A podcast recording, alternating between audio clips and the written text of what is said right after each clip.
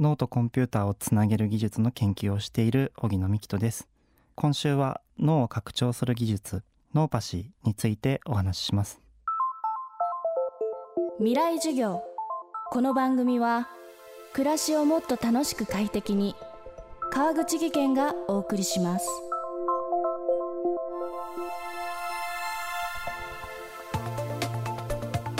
未来授業。今週の講師は電通サイエンスジャムの首席研究員荻野美希人さん。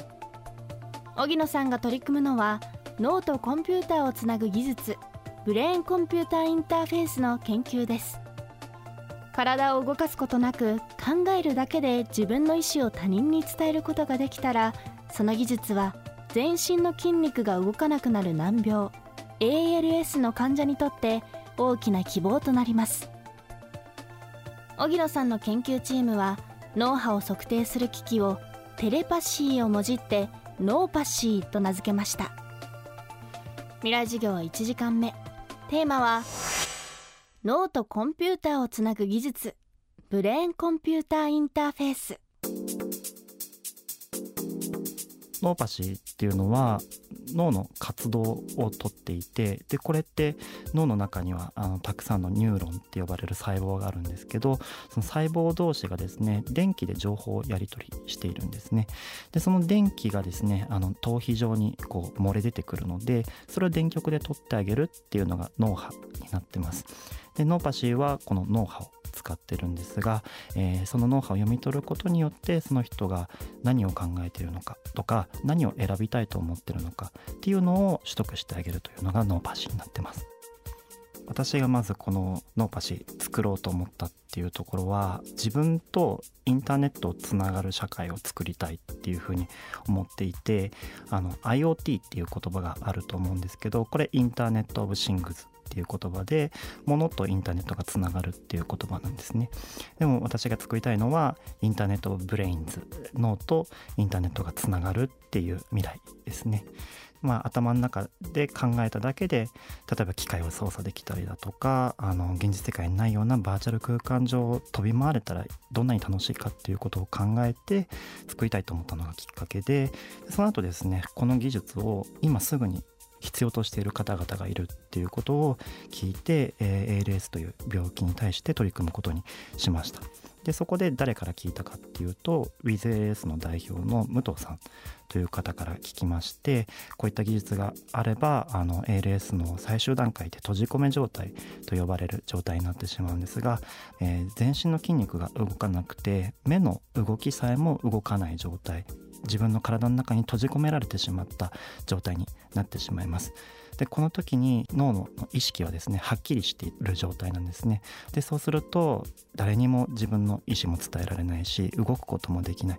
なので世界中のこのブレインコンピューターインターフェースブレインマシンインターフェースの研究者の方々はこれを何とかしようとして研究を日々しているという状況になってます。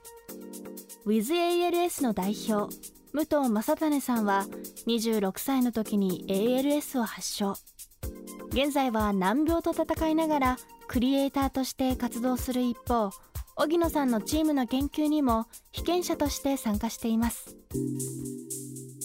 一番最初にブレインラップというものをやらせていただいたんですが ALS の患者の方の可能性を広げようということで ALS 患者の方がライブイベントで自らの意思をリアルタイムに脳波を使って伝えるっていうことをしました。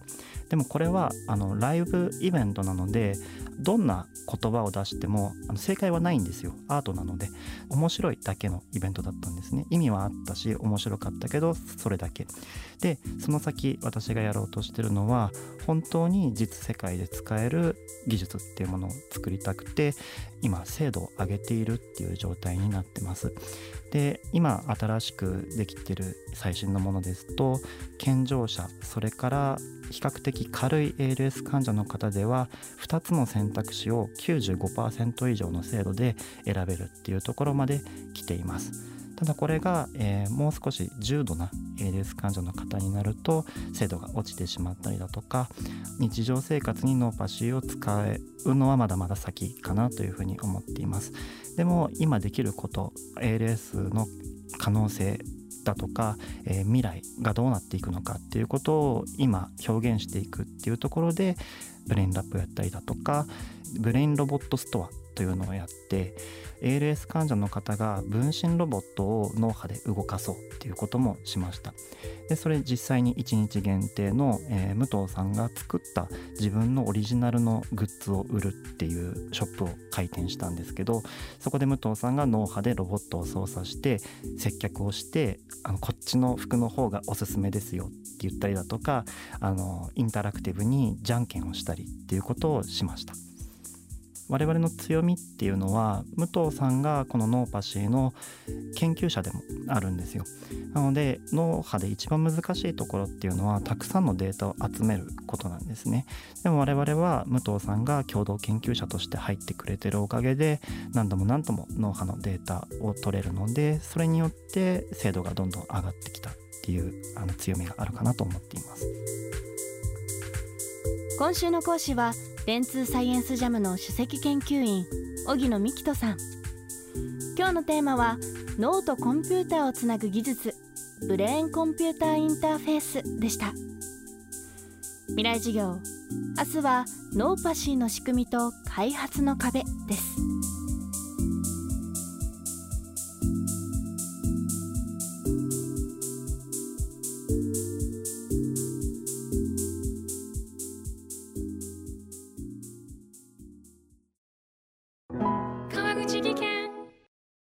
階段での転落。大きな怪我につながるので怖いですよね。